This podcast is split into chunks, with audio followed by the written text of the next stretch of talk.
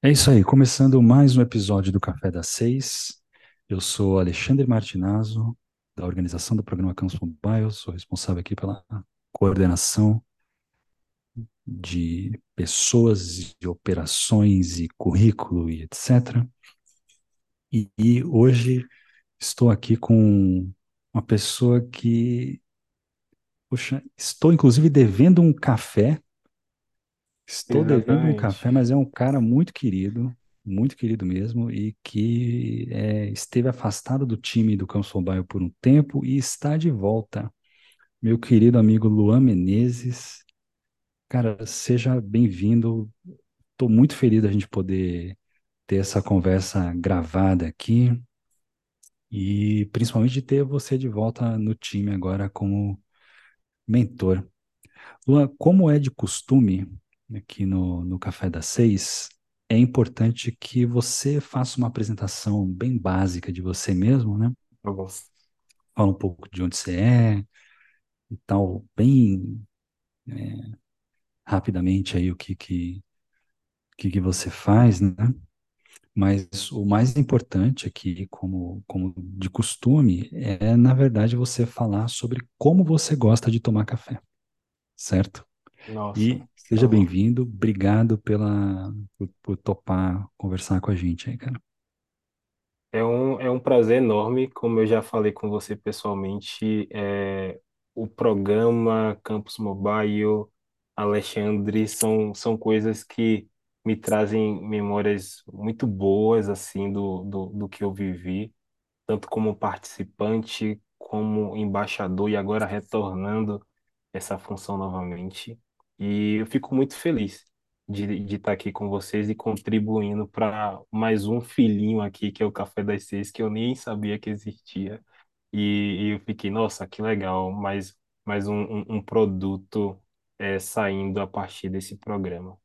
E, e me apresentando, né? Meu nome é Elô Menezes, eu tenho 30 anos, é, sou natural de Salvador, Bahia, mas eu sempre falo que eu sou de Itapuã, porque é um bairro, quem não conhece, é um bairro de Salvador, e é um bairro muito peculiar, né? Um bairro de, de pescador. Então, vivi minha, minha infância toda na praia, e eu sempre falo, eu sou de Itapuã, depois eu falo que eu sou de Salvador, que é lá que eu tenho todas as minhas memórias, ou nadando, ou ajudando os pescadores, então são memórias muito, muito boas, né? É, tenho uma filha, se chama Luna, tem dois aninhos, é, hoje, ter uma filha para mim é muito importante, que eu consigo equilibrar o que que é vida pessoal e vida de trabalho. Eu penso muito sobre isso. E falando em termos de profissão, hoje eu atuo como engenheiro de dados. Não sei o que é que eu vou ser daqui a, a um mês, daqui a um ano, daqui a dois anos, mas hoje eu estou trabalhando com dados em, em uma consultoria. E é rapidamente minha biografia. Não esquece do teu café, rapaz, que isso? Ah, exatamente. O meu café, eu não, eu não tenho um- uma característica a- assim com o café. Eu acho que hoje eu bebo café sem açúcar. Por um tempo eu, eu trabalhei, eh, era lá em Salvador também, a gente tomava muito café. A gente comprou para a empresa máquinas de cafés profissionais, porque a equipe bebia muito café. A gente falou, não, a gente vai fazer uma vaquinha aqui e a gente pode comprar uma máquina melhor para a empresa. E isso a gente fez, né? Comprou uma máquina top. Só que a gente percebeu que a gente estava consumindo muito açúcar. E a gente falou, não, vamos juntar todo mundo aqui e a gente vai parar de tomar açúcar. E aí todo mundo se juntou, a equipe toda, eram as 10 pessoas ou mais. E a gente, todo mundo parou de tomar açúcar. Algumas pessoas começaram a colocar canela. Eu não gostei dessa opção. E hoje minha esposa toma sem açúcar, meu pai está tomando sem açúcar. Então é algo que eu recomendo. Quem gosta de tomar muito café, quem é desenvolvedor, quem não é, toma café, mas toma sem açúcar, que vai ajudar bastante a saúde aí. Rapaz, eu assino embaixo, viu? Especialmente grãos daqueles Exatamente. E hoje eu, e hoje eu e consigo tal. perceber exatamente um café ruim e é, um café bom exatamente por conta disso. E não foi exato. intencional. É mesmo? Não foi E, intencional. ó. e quanto tempo que faz que você tá, você tá nessa do, tá na gangue do café sem açúcar, mano? Tem, tem muito tempo, ali. Muito tempo são, são cinco anos. Acho que eu Ah, olha aí. comecei, eu comecei, foi, eu ainda estava em Salvador, foi em 2018, Aham, é, e aí a gente decidiu, não, vamos parar de tomar, e desde lá eu tomo somente sem açúcar.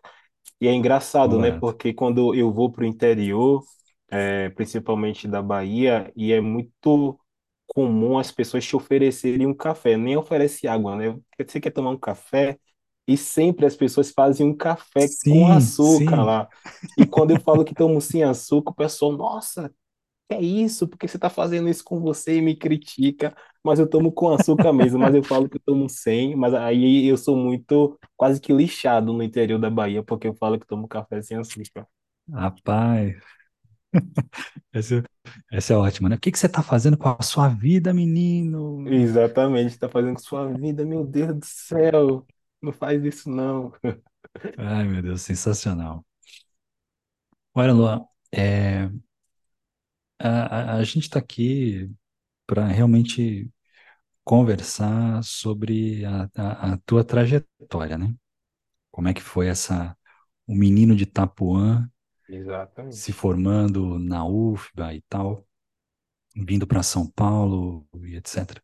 E, e o Campus Mobile no meio dessa, dessa brincadeira toda, né? Mas eu, eu confesso que já me intriga bastante é, como que se desenvolveu seu interesse por, por tecnologia. É, eu, eu, você sabe, né, que eu estive muitas vezes em Salvador, em- embora Uhum, a gente não tenha se encontrado em Salvador sim. ainda, né? Eu conheço Salvador, adoro a cidade, devo dizer, e fico bastante intrigado como é que Tô, tô, tô muito curioso para saber como é que foi a tua, como é que se desenvolveu a tua, o, o teu interesse antes de entrar na faculdade por, Uhum, por tecnologia, assim. Quer dizer, ainda dado, dado esse elemento que você falou que você costumava ajudar pescadores e tal. Me exato. conta um pouco disso, cara. É- essa pergunta é interessante, né?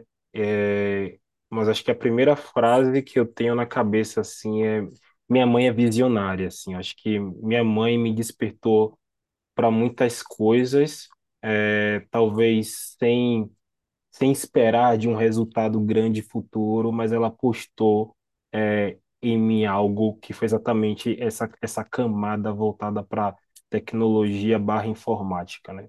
Eu não vou precisar o ano, é, mas chegou um momento do, do meu curso fundamental que minha mãe decidiu me colocar em, em cursos profissionalizantes, né? E eu gostava de, de ir para os laboratórios do colégio, eu não tinha um computador em casa, e aí estar em um laboratório no colégio e ver aquela telinha para mim, nossa, que universo é esse? Nossa, o que que é internet, sabe? E aí minha mãe falou, não, você tem que entrar em um curso profissionalizante, existe esse curso aqui lá em Itapuã, por que não você fazer? e era exatamente um curso de informática que ensinava a mexer com Word e Excel, a priori, e depois, é, acho que no final desse curso, é, você aprendia como fazer formatação de sistemas, né? Você conseguia formatar o Windows 98, o Windows 2000. Então, a partir desse curso aí, foi a minha inicialização no mundo da tecnologia, né?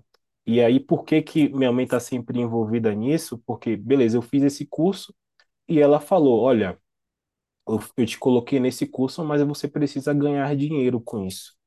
É, e eu falei, nossa, eu não sei o, o que eu, o que eu posso fazer, né? E ela sempre me ligando, não, você tem que ganhar dinheiro.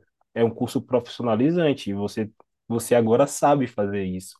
E ela começou a falar muito com os vizinhos de lá, de lá da rua, né?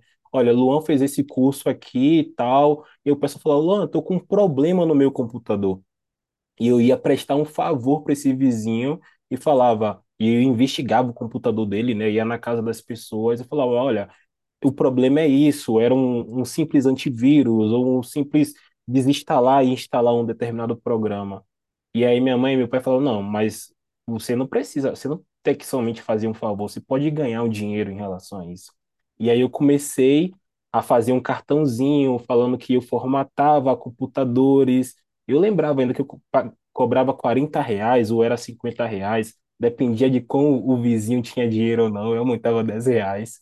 É, e aí é, foi exatamente que eu inicializei, exatamente na vida de tecnologia, quanto na vida de de empreendedorismo, né? E aí eu falei, não, eu, eu de fato estou começando a ganhar um dinheiro aqui, nossa, 50 reais, eu consigo fazer muita coisa, sei lá, com 16 anos, 15 anos, sabe?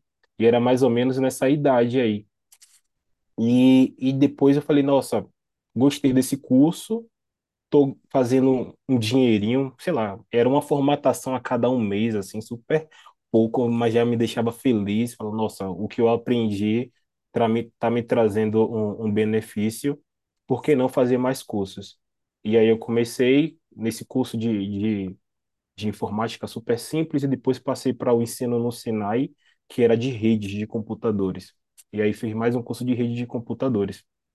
E aí eu tinha, beleza, eu conhecia sobre essa parte mais de sistema operacional, é, sobre, o sistema, sobre os programas, muito mais top-down, agora eu conheço sobre redes, e aí eu me encontro no ensino médio, né? Eu falei, nossa, estou no ensino médio, é, chegou o momento aqui do terceiro ano, que é um período muito difícil de decisão sobre a vida, o que é que eu faço? E aí tinha diversos programas vocacionais que me apontavam para uma outra, para uma outra área, para uma outra vertente. É, eu não tinha é, tantas referências, tantas não, eu não tinha referência familiar, porque eu e minha irmã, de fato, somos os primeiros da nossa família de três graus assim a, a, a ter um, um ensino médio completo e a, inse- e a entrar na universidade. Então eu não tinha referência dentro da minha família e eu não tinha tanta recomendação dentro de casa. E os meus pais não me forçavam, eles falavam, você escolhe o que você se sente confortável. Então meu pai não me for... meus pais não me, não me forçavam a ir para um curso tradicional, direito, medicina, sabe? Eles me deixavam, me deixaram livres para escolha, tanto eu quanto minha irmã. Eu falei, olha, se eu fiz esses cursos, ganhei dinheiro no passado, tenho aqui 17 anos, 18 anos, fiz um curso de redes, o curso, o, o que mais se aproxima para mim aqui são cursos de computação. E eu comecei a pesquisar sobre isso. E aí eu me deparei com outro problema no futuro, né? Eu falei, nossa, existem três possíveis cursos de computação. Existe, existe ciência da computação, existe sistema de informação, isso na Bahia naquela época, né? E existe engenharia da computação. Qual é a diferença dos três, sabe? Eu pesquisava muito, assim, falava, meu Deus, o que que é isso? O, o, qual a diferença desses cursos? Qual é o princípio de cada um? E eu acabei optando por ciência da computação. E a programação em si eu comecei a entender o que era programação mesmo, a escrever um código no dia zero do meu curso. Foi aí que eu sentei, falei, nossa, eu entrei nesse curso e, e, e, e é isso que eu vou falar durante cinco anos. Foi, foi na sala de aula, na faculdade, depois de já ter sido aprovado, então eu não conhecia nada disso. E aí me deparei com diversos colegas que falavam: Nossa, eu programo desde os 15 anos de idade, nossa, eu programo desde os 12 anos de idade, sabe? Uma realidade totalmente é, diferente. E foi aí que é, eu comecei, né, nessa jornada de curso, eu muito com a mentalidade, se eu comecei agora eu vou terminar, e, e foi aí que o curso me trouxe surpresas boas, é, algumas não tão boas, porque foi um período de suor e lágrima, é, mas foi, foi, eu considero hoje como uma escolha super acertada ter feito toda essa jornada desde lá de trás. Cara, que interessante isso. Eu fico. Quer dizer, tem, tem, tem tantas coisas que eu poderia destacar aqui do que você falou, mas eu vou. é, eu acho que eu vou. Só, só vou destacar esse lance do, desses cursos profissionalizantes que tinha, que é.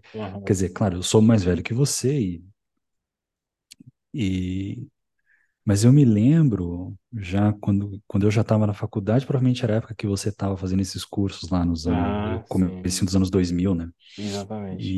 E, e eu me lembro muito, cara, isso virou, era super uma É uma febrezaça aqui em São Paulo febrezaça. também, mó febre desse negócio aí, você começava com esse curso, era, sei lá, o, o pacote Office, aí Exatamente. depois vinha, os, se queria mais avançado, era, era essa parada Ah, é, aqui é desenvolvimento de site. Ou se não, Exatamente. era, sei lá, alguma coisa assim, é aprende a formatar, não sei o quê. Eu, eu não sei se vocês falavam nessa linguagem lá em Salvador, mas, é, ou nesses termos em Salvador, mas aqui tinha a galera que falava, ah, era o micreiro do bairro, né? Não, não tinha esse termo. Era um pouco isso, assim, é o menino do computador aqui da, do bairro que Ah, fazia as coisas, assim, era um pouco era essa, era essa ideia, assim, que... Mas legal. E aí, é, De- depois que você, você. entrou na UFB em que ano, Luan? eu, eu entrei precisamente em novembro de 2012. Certo. Dois- novembro de 2012. Após uma, uma longa, é, uma longa greve que a UFBA teve, que é essas greves federais Hum, que existem, e eu entro em novembro, né, que é muito estranho. Então eu entro em novembro, começo a cursar o semestre durante o verão, que é muito ruim, porque nossa. calor terrível e a minha faculdade fica muito próximo ao a, a, aonde acontece o carnaval, né? Então eu Ah, é o, é o, passava é o e campus Ondina, que, que é o Ondina, da. Meu exatamente, Deus, Ondina. aí é difícil de acessar, hein? é difícil de Nesse, no acessar. Nossa Então, Senhora. enquanto estou montando é, as avenidas, a gente tendo que chegar de ônibus, enquanto o carnaval vai chegando, mais engarrafamentos aparecem e, e as ruas meio vazias, né? Porque a gente estava estudando e a população estava de férias, né? As crianças estavam em casa, porque não era período letivo.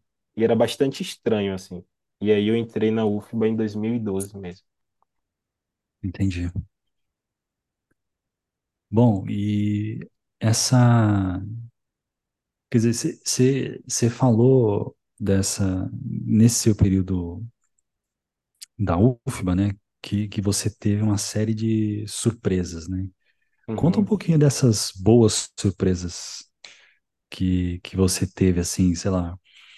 É, quer dizer, imagino que esse, essa, esse seu primeiro dia de aula já deve ter sido uma, uma grande surpresa no sentido de, putz, ah, É. então é isso que significa ciência da computação, né? Sei lá, para Aham. programar e tal. Mas é, É, o que mais você se deparou, assim, que foi positivamente interessante para você ao longo da faculdade? é. Eu tive a surpresa já no período de matrícula, assim, porque eu escutei uma frase é, de uma pessoa que eu não conheço, para mim é um, um anjo mesmo, que basicamente ele falou para mim, Luan, não entre na faculdade com a expectativa de ganhar dinheiro. Entre na faculdade com a expectativa de viver a faculdade. Viva a UFBA, curta a UFBA, enquanto você está aqui, você experimente de tudo. E essa frase, para mim, Sabe as palavras, hein? Sabe as palavras demais. Eu levo isso para minha vida eternamente, assim.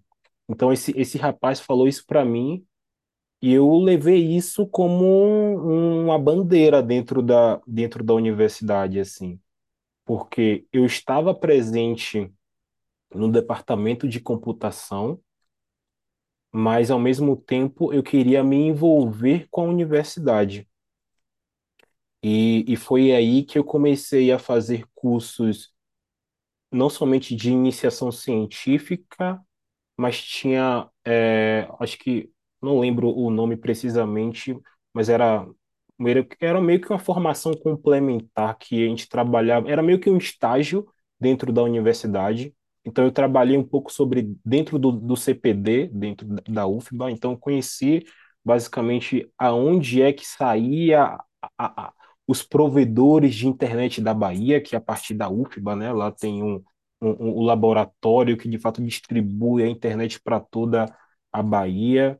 E, e foi através dessa frase, né? Eu comecei um momento fazer iniciação científica no departamento de educação, interligado com o meu curso de computação. E aí, quando eu me envolvi com a galera de educação, eu vi uma realidade totalmente diferente do meu departamento, pessoas com pensamento todo, totalmente diferente sobre o mundo.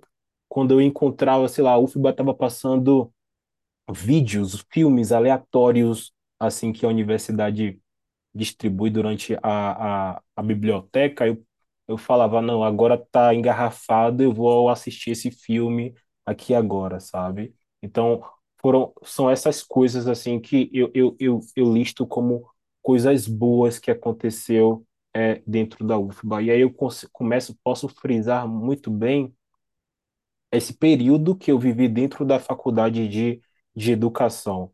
Então, eu estudava no período da manhã, é, e aí no período da tarde eu ia fazer a pesquisa em educação, e essa pesquisa era sempre com foco em softwares livres. Então, tem um, um grupo atuante muito forte é, lá na UFBA, que é o JEC, é, que eles lidam exatamente com tecnologias livres. E, e, e é uma bandeira muito forte, né? E eu comprei essa briga, eu falei, não, agora eu só, eu só uso Linux, eu não uso nada proprietário.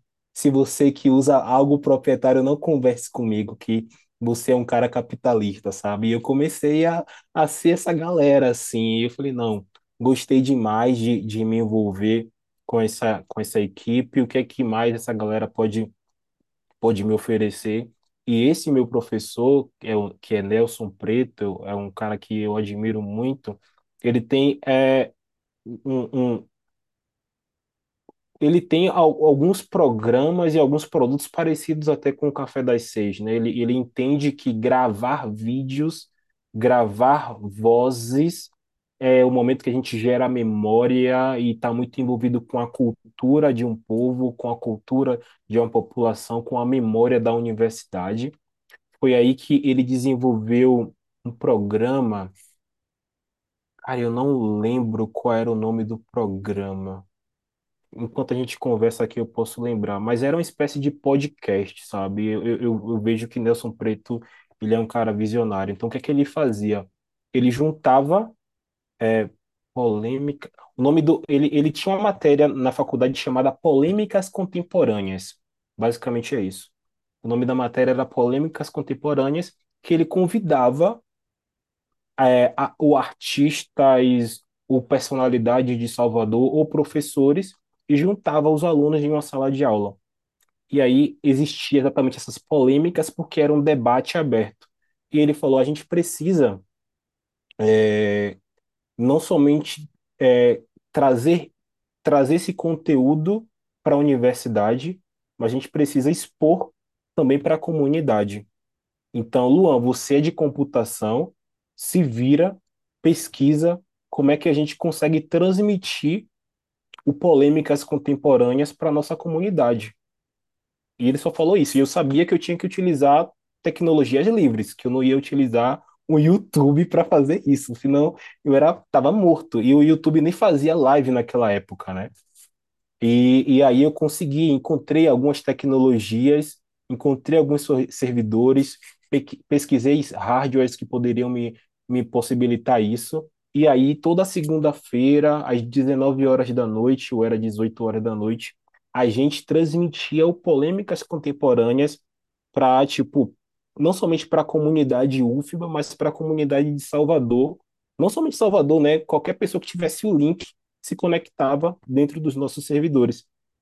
E utilizando, tipo, softwares gratuitos, hardwares super baratos, e, e isso é, mudou muito a minha forma de pensar, porque eu falei, nossa, eu estou utilizando de fato algo do meu conhecimento de computação, eu já estava meio que quarto semestre, quinto, quinto semestre é, é, de curso, e estou trazendo um benefício cultural para a população de Salvador, sabe? E aí isso também foi me moldando. Eu falei, nossa, eu de fato tenho que utilizar essa ferramenta, a tecnologia, para um bem próximo, sabe? Eu não vou utilizar a tecnologia por tecnologia, eu tenho que sempre impactar em uma determinada área.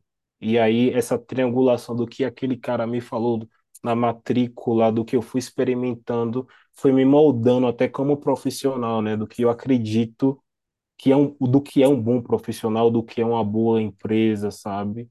Do que é um bom programa. Então, é, é, é basicamente isso.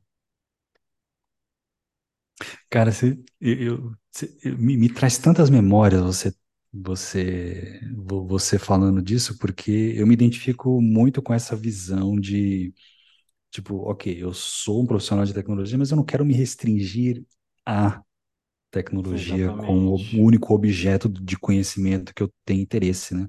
Exato. E aí, é, eu até, enquanto você estava falando, eu até fui pesquisar aqui o professor Nelson Preto, Uhum. porque Tava na dúvida se a gente tinha, se era a pessoa que eu estava pensando ou não, e de fato é quem eu estava pensando.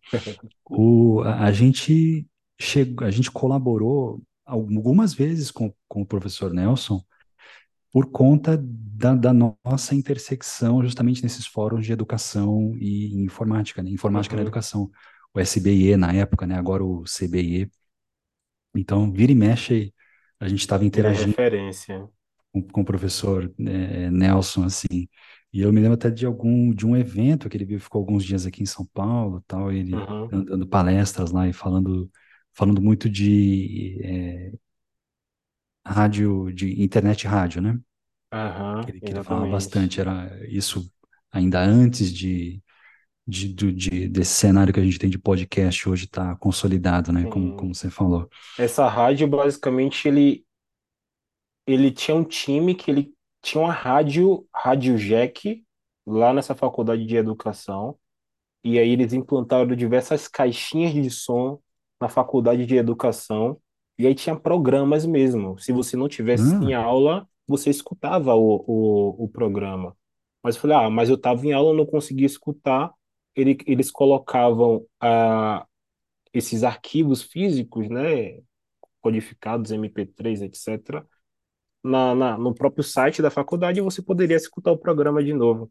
E aí, quando eu entrei, ele falou, não, a rádio já existe, a gente vai precisar, a gente precisa transformar a rádio em vídeo. E aí foi exatamente essa mudança. massa. Que legal, velho. Que legal mesmo. Eu, eu confesso que a gente não tinha mais essa intersecção ainda, né? Mas, cara, você estava falando desse, é, desse seu tempo na, na faculdade de educação, e, e eu me lembro aqui que a primeira participação sua de Campus Mobile foi com o projeto de, de, na categoria educação, que eu fui, inclusive, o, o seu mentor na época. Exatamente. É, foi a partir disso daí que, que você trouxe para o Campus Mobile? É, ou, ou não, foi, foi outro caminho que você foi, como é que você descobriu o Canção Baia? Como é que você propôs o teu o Tá. teu projeto inicial para cá? Eu, eu conhecia muito de, de educação, é, porque estava envolvido com o, os educadores da, da faculdade, mas não fui eu que descobri, é, o programa. Foi basicamente uma triangulação, né? Eu, eu conhecia, um, eu estudava no mesmo curso que Tiago, que foi um dos participantes também, e Tiago conhecia um outro colega, que era Vinícius. E Vinícius que conhecia o programa Campus Mobile. E aí foi meio que conversou com o Tiago. Tiago falou: a Luan conhece de educação, apresentou a proposta para mim, e aí eu gostei, e aí a gente formou a equipe. Foi meio que isso. Aí eu li o programa e falei: nossa, que legal o programa. Nossa, eles pagam pra gente ir em São Paulo, meu Deus do céu, sabe? Quando eu vi isso, eu falei, não, se eles pagam para ir em São Paulo é muito mais fácil, né? Porque dinheiro eu não tenho para ir para São Paulo. Eu, eu- o, a- as iniciações pagavam 300, 400 reais, então não tenho dinheiro para ir para São Paulo. Então, isso colaborou, colabora até hoje, né? Então foi aí que eu conheci o programa. Então, a partir de uma dificuldade nossa durante a, a, a universidade, que era, olha, eu só eu que conheço, eu preciso de alguém que conheça de Discreta 2, que é uma das matérias que a gente, que era o terror, né, ou teoria da computação, que, era, o- que são os terrores também do nosso curso. Preciso de alguém que manje disso, e a gente precisa encontrar uma comunidade que esteja com esse mesmo interesse em estudar essa matéria. O que que a gente, o que que a gente fazia lá?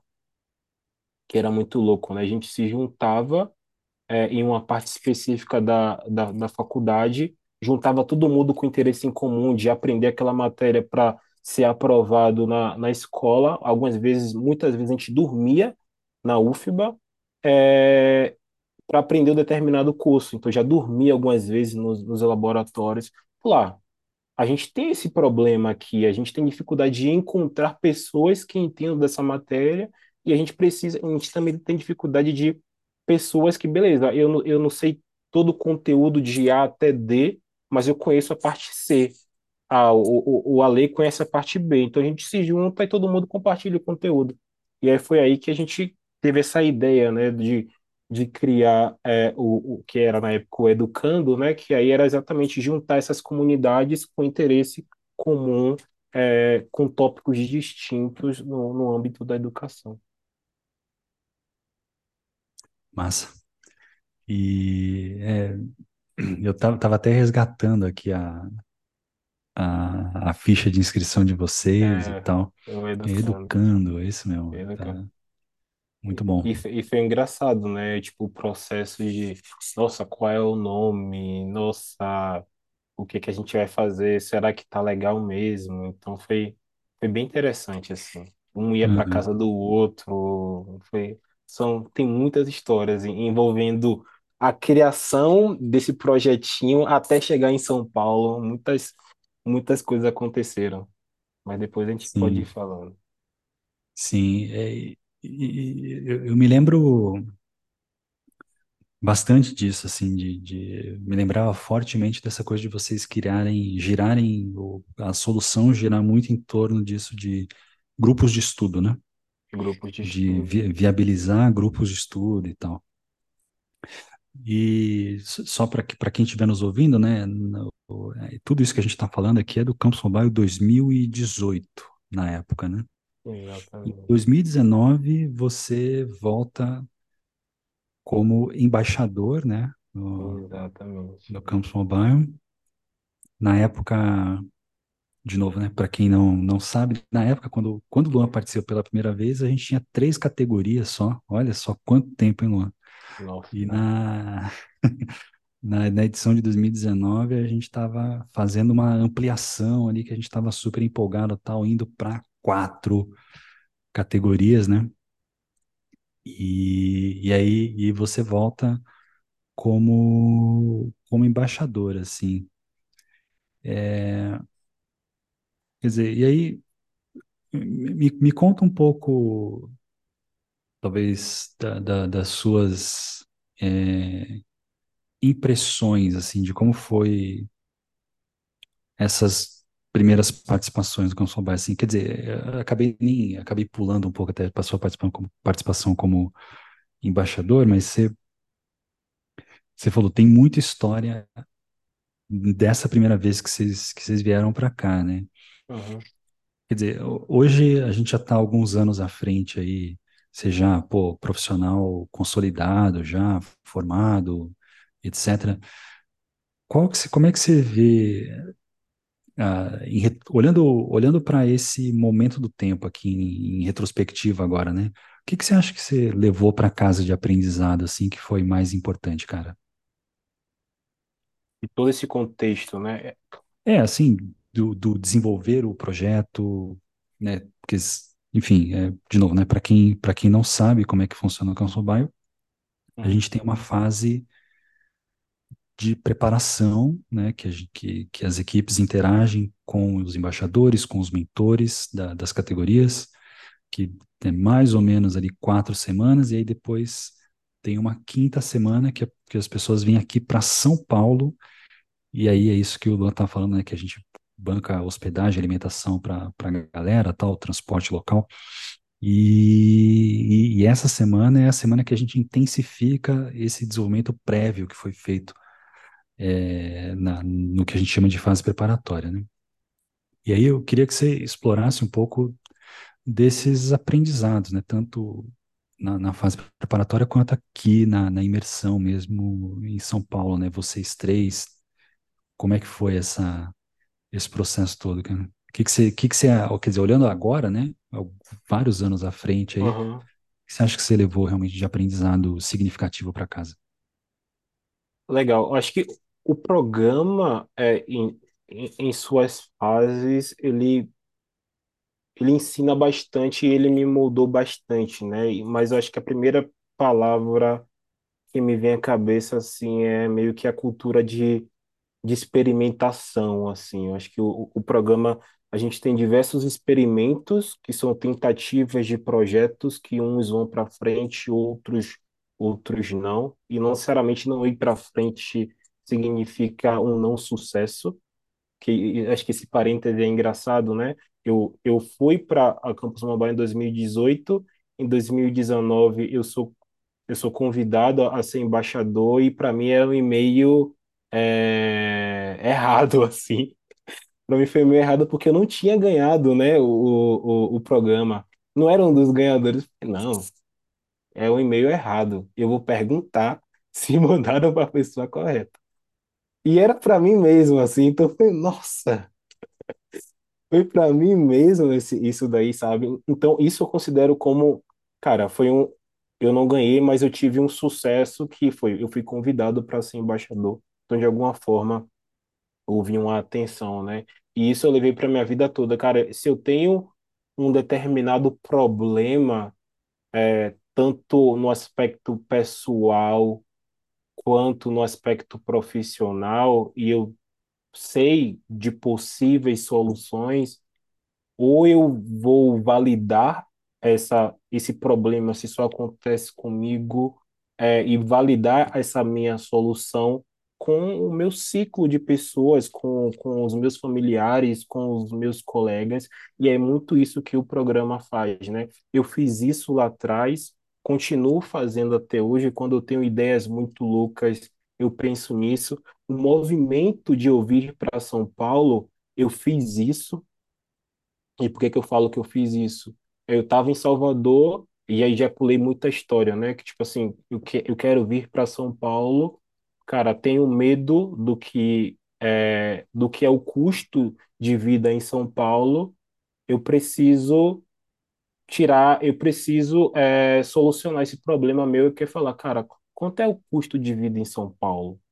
Ah, eu preciso começar primeiro como, com, com, com base em, em, em moradia. Eu falei, cara, eu, eu não sei quanto custa uma moradia em São Paulo, porque eu preciso me preparar caso um dia eu vá morar lá, que já era coisa que estava na minha cabeça. Aí eu falei, ah, ex- exatamente a mesma coisa, né? Eu tenho conhecimento em programação, eu consigo juntar bases de dados aleatórias de sites, fazendo crawlers loucos, eu consigo consolidar isso, consigo analisar e, e depois responde isso para mim. Luan, você deve ir para São Paulo ou não? É factível você ir para São Paulo ou não? E, e, e eu fiz projetos como esse, sabe? Não impactou a vida de ninguém, impactou a minha vida, resolveu o meu problema e eu tive sucesso nisso, porque eu falei, ah, beleza, se para eu vir para São Paulo tem que ser X, resolveu o meu problema. Então, eu acho que o primeiro, o, o primeiro, é, para mim, a primeira lição que eu vejo que o programa ensina muito é exatamente esse, de experimentar, validar é, validar duas vezes, validar três vezes, voltar no início, refazer o problema, refazer a solução e ter uma entrega, né? E essa entrega não necessariamente vai impactar uma, uma sociedade, talvez impacte somente o seu nicho familiar, e isso também é um sucesso, porque no meu caso impactou nesse projetinho que eu falei super rápido, impactou minha vida, que hoje eu, eu consegui vir para São Paulo.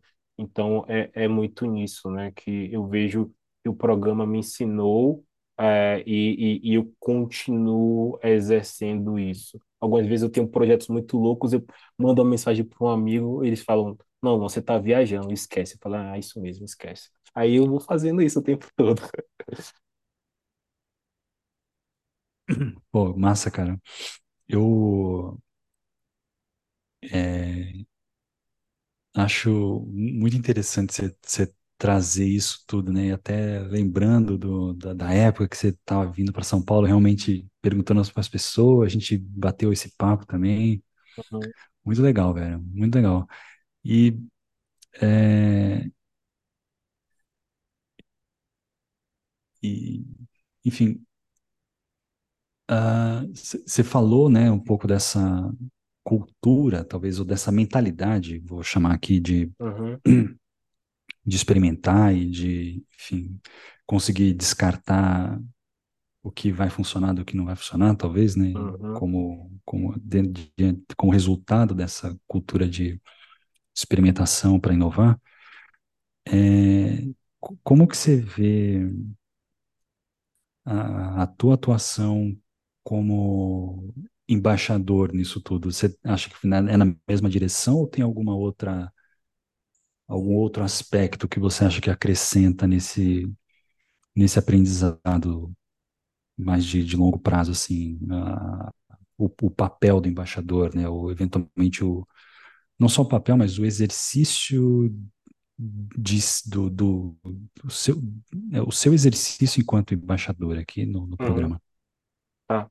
É, eu acho que o, o embaixador, na, na minha visão, ele é um, um- uma função assim crucial para o programa, mas também ela é bastante, é, não sei se a palavra é arriscada, sabe?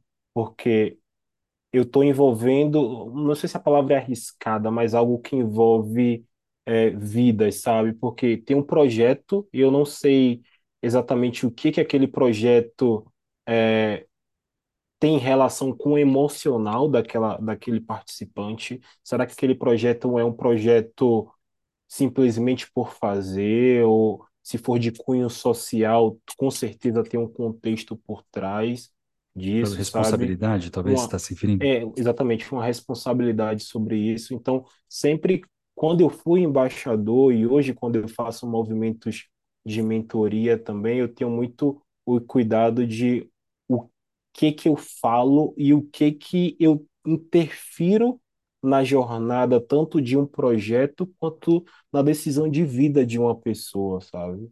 Então, é, eu acho que talvez talvez fazer perguntas corretas ajude mais do que o fazer afirmações para um, um determinado candidato, sabe? Eu, eu escutar a opinião, se, se os participantes forem quatro participantes, eu escutar a opinião dos, de todos os quatro e talvez eu consolidar a opinião de todos os quatro e falar, olha, vocês estão falando talvez da mesma coisa, só que com features diferentes, sabe? Então acho que é muito mais um, um- uma mediação do que uma interferência é, no projeto, né? E, e eu acho que é essa visão, essa característica de ser um bom ouvinte, de, de ser um bom gerenciador de times, porque no final das contas você está escutando o que as pessoas estão falando, todo mundo ali está com ideias, aquela equipe tem cada um com uma, uma, uma skill mais forte, né? Um é mais desenvolvedor, o outro é mais focado em negócio, o outro conhece muito de jurídico, não sei. E muitas vezes eles não se entendem, ou por questão de estou nervoso porque eu tenho que apresentar daqui a três horas, ou porque o meu projeto não está bem desenvolvido ainda, ou eu estou gastando muito tempo em algo que não vai impactar a visão do avaliador, sei lá, perdendo muito tempo com cadastro de usuário, com fazendo CRUDs da vida muito loucos assim, querendo lidar com a autenticação e não lidando de fato no core principal do produto. Então, eu acho que a, a, o, o, a mentalidade do, do, do, do embaixador está muito nisso, né? De tentar ajudar e direcionar a equipe para o que eles têm de melhor, que foi o projeto inicial deles, é, e não deixar com que eles se desvirtuam em meio à jornada do programa e principalmente o momento principal, né? É o momento ali de, de conexão, de conhecer os outros participantes até o momento da, da entrega dos resultados. Cara, perfeita a tua colocação, assim, perfeito, perfeito. Não à toa que você foi um excelente embaixador, assim, né? E é muito, acho que você sintetizou assim com maestria o, o, o papel da coisa aqui, um, ou melhor, a essência do, do papel, né? E, e, e acho muito, muito interessante você colocar, você usar a palavra mediadora, que é muito, muito, muito importante, né? Do lance de fazer perguntas, é, gente, né? Uhum, Ó, vocês estão é, a pontuar essas coisas, né? A- de- dessas visões, né? Resumir, então, bem, bem legal, cara, bem legal. uhum. E, enfim, para a gente Ah, acho que para não estender demais o papo aqui, eu poder, você sabe que a gente poderia Sim, continuar vai isso aqui por muito, umas, por uma, mais umas duas ou três horas com bastante com tranquilidade, certeza. mas para isso aqui não virar um, um, um episódio daqueles de mesa cast, é, eu, eu queria tratar contigo em relação a dois assuntos mais. Que a gente falou um bocado da tua da, da tua experiência como pesquisador em educação, mas você está no Cansobá agora como mentor de saúde. De saúde, sim. E quem não te conhece vai achar que é um salto milagroso aqui que, eu, que a gente convidou para você ser mentor de saúde meio do, do éter, assim, mas não é bem isso, né, Luan? Aham. Conta um pouquinho da tua experiência profissional em, em projetos nessa área, por favor. Legal. É, foi exatamente no, no final da, da minha universidade, né, do curso, é, eu me deparo com, beleza, eu preciso encontrar um- uma área aqui da computação para para focar o meu futuro profissional. E aí eu encontrei uma oportunidade na Fiocruz, é, de Salvador, que era, o nome era for- não sei se era formação e produção de dados. Basicamente, acho que a vaga era produção de dados.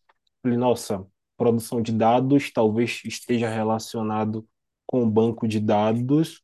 Gostei dessa matéria, vou entrar é, para, vou me candidatar para para Fiocruz e vou ver no que dá.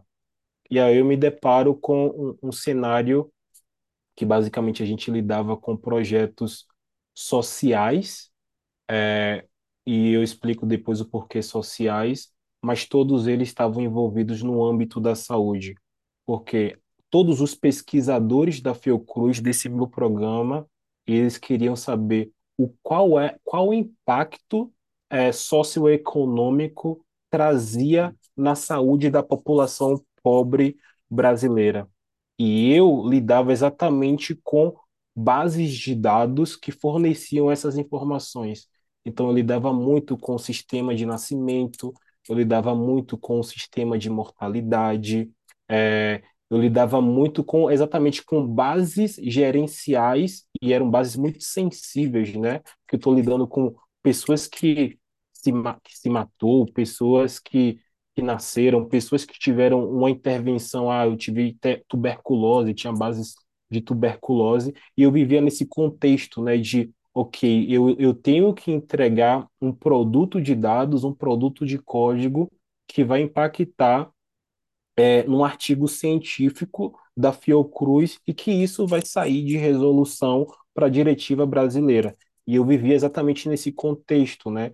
E aí um dos nossos principais produtos, que era que, que foi, né, a coorte de 100 milhões de brasileiros, que basicamente a gente criou uma base de dados que basicamente a gente tinha a visão ponta a ponta do nascimento desse indivíduo as intervenções de saúde, se ele teve é, tuberculose, se ele teve outros tipos de, de, de problema de saúde, até o momento que ele morria, sabe? Todos os momentos que ele entrava no, no, no SUS, no Sistema Único de Saúde, é, a gente conseguia registrar, aí a gente conseguia até o momento da morte, que era exatamente esse baseline, e eu conseguia ver esse movimento nos 100 milhões de brasileiros mais pobres.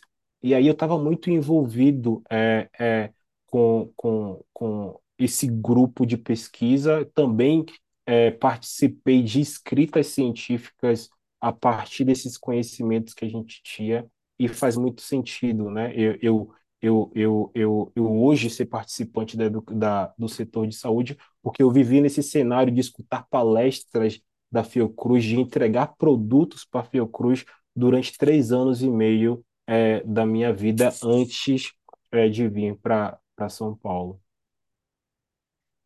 E que período, anos, né? Que anos de, de quando a quando que nós estamos falando aqui?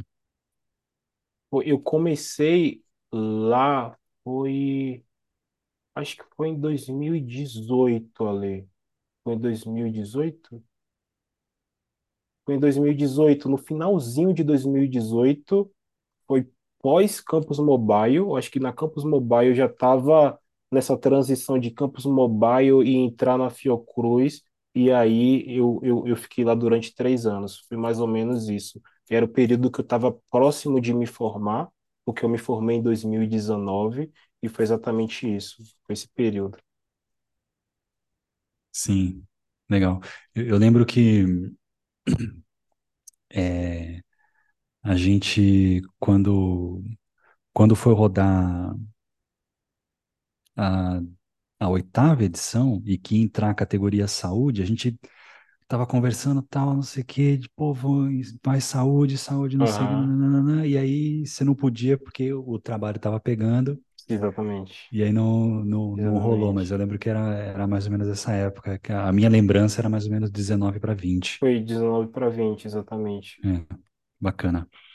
E aí, é, Luan, você vem para São Paulo quando? Quando que foi essa, essa transição? né? Que você saiu da, da, da Fiocruz, né? Eu saí da Fiocruz e Para trabalhar aí na. Eu, eu, eu fui para uma consultoria que era é Semantics, né? Era uma consultoria super tech de, de dados e eu acho que foi em 2020, ou, eu não lembro agora, acho que foi início de 2020, mais ou menos, ou, ou final de 2019, mais ou menos isso, não lembro aqui agora. Talvez eu esteja errando no, no calendário.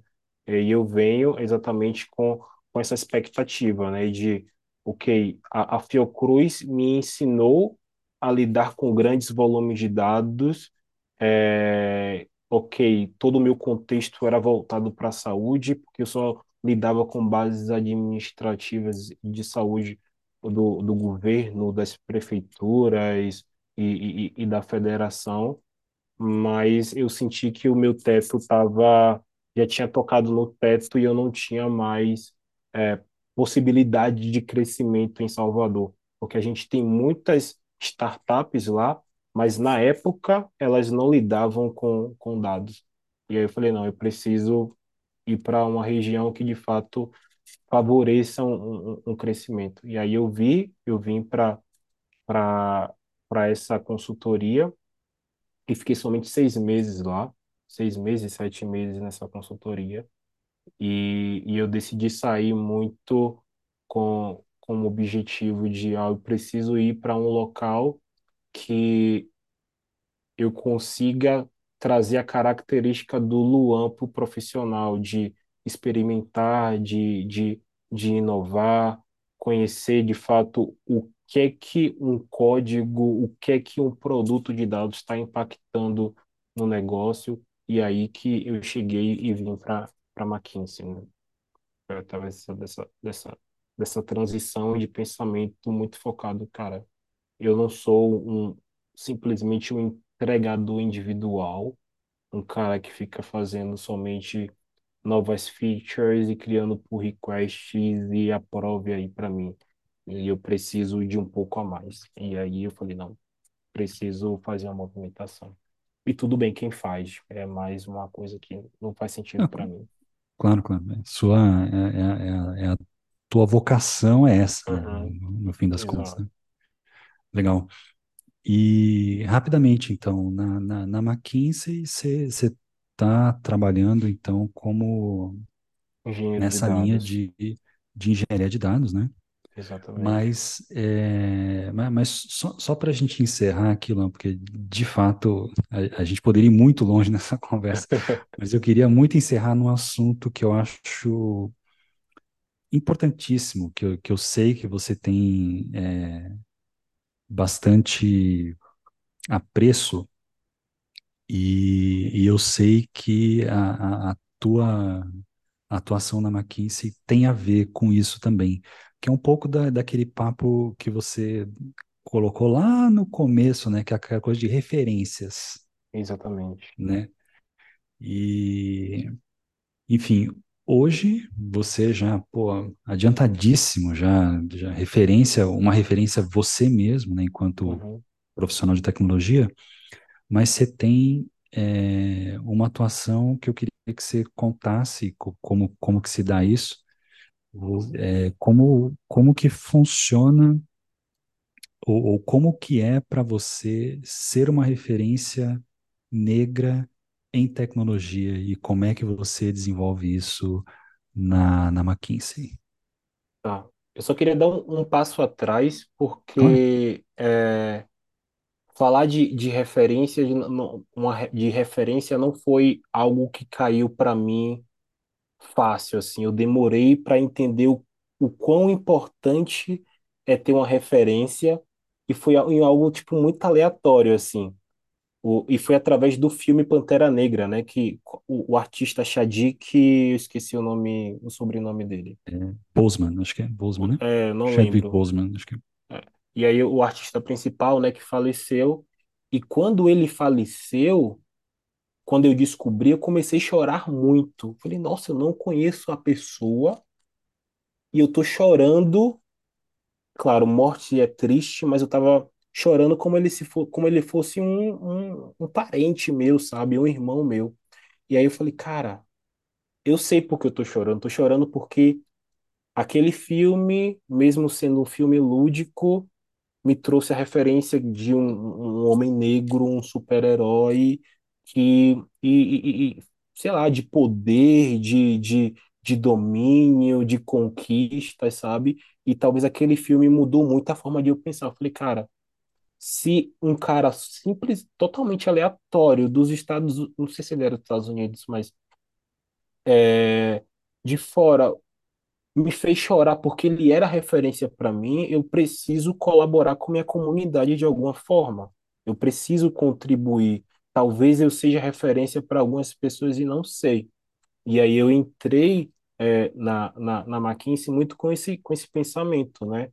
Ok, eu sou engenheiro de dados, mas eu também sou um homem negro e eu preciso contribuir para que não simplesmente a a comunidade negra é, ela cresça em um ambiente de consultoria que é poucos negros, como qualquer um outro ambiente acadêmico, e piorou o mundo tecnológico, sabe? Então, aqui a gente tem exatamente essa comunidade de pessoas pretas que a gente é, fala de bem-estar dentro de uma organização e, e, e, e, e se sentir pertencente a essa organização, e a gente se sente pertencente através dessas rodas de conversa, através de ver um colega negro passando por você, através de você fazendo um projeto e vendo um outro colega negro com você, e vendo um colega também negro ser, é, a gente chama de confirmado, né? Mas basicamente é promoção, quando um colega negro também é promovido com você, mas a gente também tem que pensar para fora, né? É porque eu entrei, é engraçado, eu, engre- eu entrei na McKinsey por conta, é, através de um programa que chamava negros. Cara, vocês também podem fazer parte dessa organização, que era um, um programa chamado A Place for You. E aí eu falei, nossa, eu, eu entrei através desse programa e eu preciso colaborar de alguma, de, de alguma forma, é, a- ou, ou através de mentorias, que ho- hoje eu faço mentoria com pessoas negras que não são da McKinsey, mas são de, de outras organizações, e eu hoje talvez eu seja referência para essas pessoas, mas elas perguntam exatamente de decisões profissionais, e falo, cara, que é que eu falo para essa pessoa? Sabe, uma decisão muito difícil. Eu vou para uma empresa A ou para uma empresa B, Luan, eu não tenho com quem conversar. sabe? Falando, nossa, que responsabilidade em, em decidir sobre a vida dessa pessoa, sabe? Então a gente tem muito ações de, ok, a gente está aqui dentro, mas a gente tem esse universo aqui fora que a gente também precisa cuidar. Então, como é que, em meio a um ambiente de privilégio que a gente tem hoje, como é que a gente consegue é, colaborar para uma comunidade que a gente sabe que não é nada privilegiada? E aí, a partir disso, tem, a gente tem alguns programas que a gente consegue se conectar é, com é, jovens negros em formação, alguns em formação, outros já consolidados, e aí a partir disso a gente vai montando nossa rede, a gente vai se, é, se conectando e fortalecendo a nossa comunidade negra em São Paulo, em Salvador e outras regiões do Brasil. Então eu tento muito manter, manter contato com essa minha rede de mentores e, e mentorados é, e, e, e, através desses programas que a gente tem para a sociedade, né, que não necessariamente tem fins lucrativos. Cara, muito bacana, muito bacana. Fico feliz da gente poder ter esse papo aqui gravado, Hum, assim, que porque legal. é, de, de fato é uma. E, e eu acho que o- um, um Ai. parêntese, né? Uhum. E falando sobre você, e, e você, tipo assim, no, no, no a Campus Mobile, beleza, o, o Ale é uma pessoa legal, o, o Ale, quem levou a gente para conhecer São Paulo, tem essas histórias, né? que Quem, quem é, quem foi da Campus Mobile, ou quem, quem vai ser ainda um dia, tem esse tour, né? Não sei se ainda se se tornou oficial, mas tem um tour do Ale por São Paulo. E, e, e eu acho que isso tem muito aquela, aquela visão de admiração, né? Nossa, o cara tem um black, o cara tem um cabelo crespo, e, e, e rola muito, sabe? E- entre os negros, entre a comunidade negra. Nossa, como é que esse cara sabe tudo isso? Nossa, como é que esse cara fala formal dessa forma, sabe? Então, você também é uma referência para muitos participantes negros dentro da organização. E muitas vezes você não precisa nem abrir a boca. Você simplesmente, simplesmente falar assim: sou a lei organizador da Campus Mobile. Nossa, isso daí já vira muita chave. Se a lei conseguiu, se o Alexandre conseguiu, eu também posso conseguir, sabe? Então, para a gente se tornar referência, muitas vezes é só a gente se colocar em uma posição de destaque e nem abrir a boca. Eu consigo ver, nossa, ele conseguiu organizar um programa desse nível, eu também posso, sabe? Eu também posso fazer isso. Então, você também traz essa referência para para nós, para mim, sabe? Então, foi muito importante. Pô, Luan, obrigado, cara. Obrigado eh, pelas palavras aí. Você sabe que eu te admiro pra caramba, assim. E, ma- mas acho particularmente é, interessante esse, hum, esse destaque que você faz, né, de, de especialmente o trabalho que você relatou aqui, né, de ativamente prover referências para as outras pessoas mais jovens ou não, mas enfim, Não.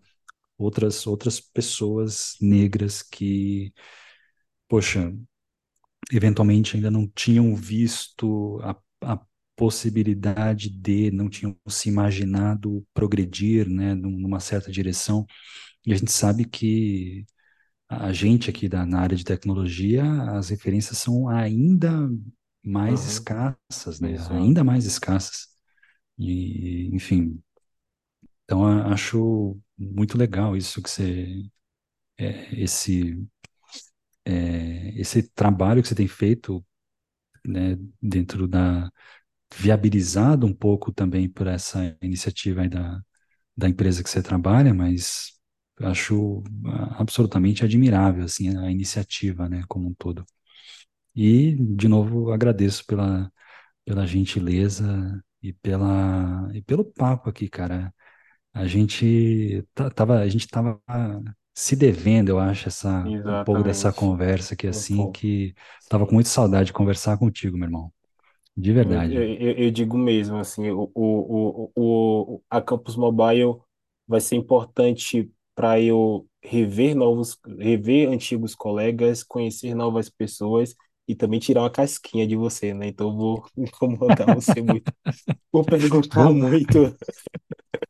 Então, é, tem, tem- vocês têm interesse, eu também tenho os meus interesses. Então, eu quero, apro- eu quero aproveitar o máximo do Alei quanto for possível. Então, é É isso. isso aí. E vamos ver se a gente viabiliza a volta do daquele tour, né? O tour Não, o do tour, aque- para mim, tem que se tour tornar oficial, sim. Pois é. Ah, tem, é um tour true, porque você entra até no ônibus, você Pois é, esse vê é como é raiz, o, é hein? É raiz. raiz Não mesmo, é é negócio de raiz. andar de Uber, não. Você entra no ônibus, paga o seu transporte.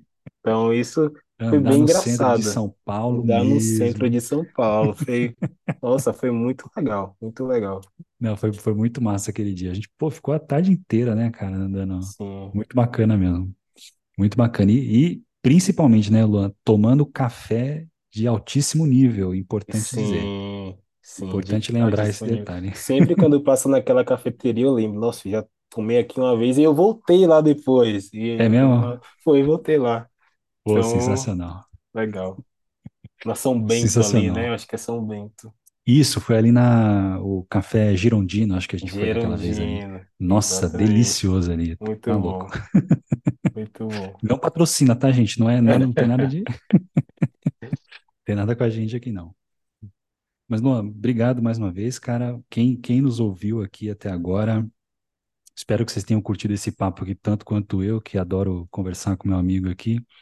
Mas esse foi o episódio do Café das Seis e a gente se vê na próxima oportunidade. Aquele abraço. Valeu, pessoal.